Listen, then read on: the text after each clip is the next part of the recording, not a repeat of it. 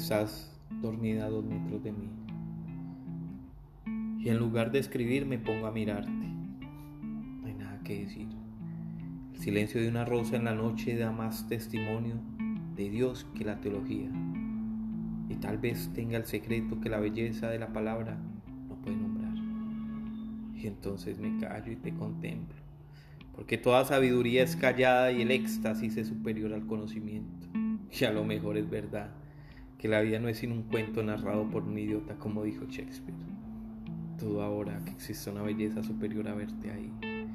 Como una tentación con los ojos cerrados, olvidando el mundo y olvidada de él, siendo yo el único ser y tu único testigo ante la vida y el tiempo. Tu sueño te aleja de mí, pero yo te poseo más plenamente. No estás en mis brazos, pero tampoco estás en el tiempo y es en ese rincón de la eternidad donde me reúno contigo en una esencia tan total que nada puede separarnos, ni la pasión, ni los días, ni el recuerdo, ni el nocturno canto del búho, ni el horrible despertador de las 5 de la mañana. Aunque quise despertarte para sentir la voluptuosidad de tus besos, de tus uñas que me confunden con una guitarra, ese placer insólito de ver animarse por el ardor de tu cuerpo, toda mi materia espiritual adormecida por el razonamiento.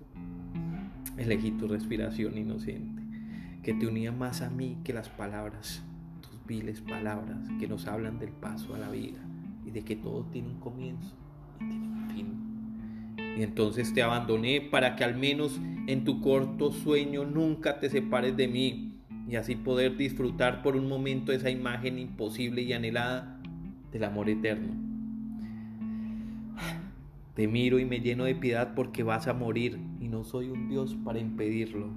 Enciendo un cigarrillo y medito si hay justificación de vivir. Estás viva. Es la única razón. Y si mi amor tiene una esencia, se reduce al deseo de hacerte inmortal y a la desesperación de este deseo. Qué silencio tan puro. Quiero recordar mientras duermes que no olvides este mundo.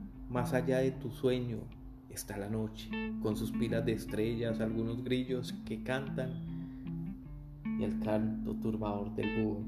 Y a veces me gusta imaginar ese búho como un Espíritu Santo que baja del cielo a no dejar hundir el universo en las tinieblas ni a sostener con su canto la presencia infinita de la vida, mientras los hombres duermen, olvidan o se cansan de vivir. Nada más la noche, amor mío, yo en ella, infinitamente grande para mí, tan espléndida para bendecirla o cantar. Yo solo su fastuosa belleza, el viento encima y la tierra debajo y la oscuridad en todas partes.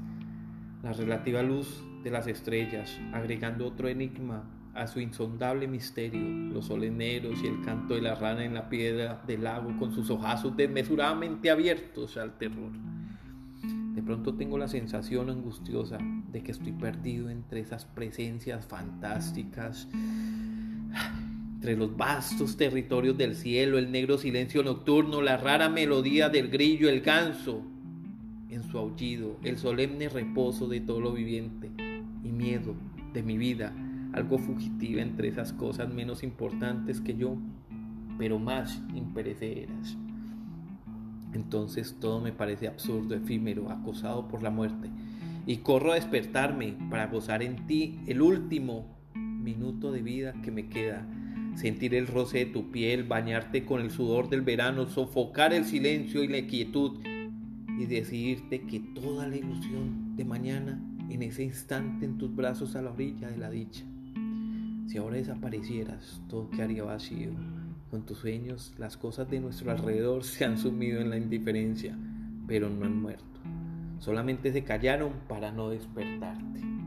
Yo también temo deslizar esa pluma sobre el papel para escribir que te amo, pero ¿qué necesidad de decirlo si toda la alegría y la paz del mundo me vienen en tu sueño?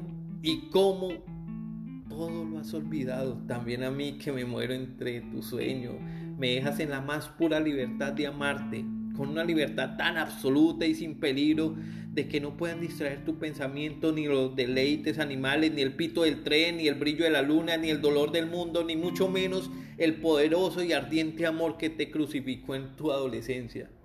Te quiero así, en esta soledad de los dos, unidos por el deseo y el miedo, presos en esta dulce sensación de eternidad en la que sueñas y olvidas y apenas te queda memoria para lo que no debe morir.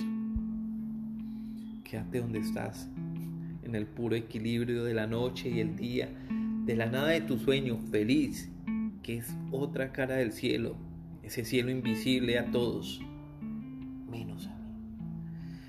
Ese cielo, en fin, ombligo, taberna para la embriaguez de los dioses que fueron condenados a la desesperación, cruz de tu carne, donde me purifico, me santifico, me emborracho de amor para alcanzar el exilio de la pobre mente humana y donde al perderme me salvo por una rara sensación de locura divina. No tengo otro argumento para despertarte, amor mío. Y no sé si debo separarme de esta nueva dimensión de tu amor, en que eres mía, más allá de la muerte.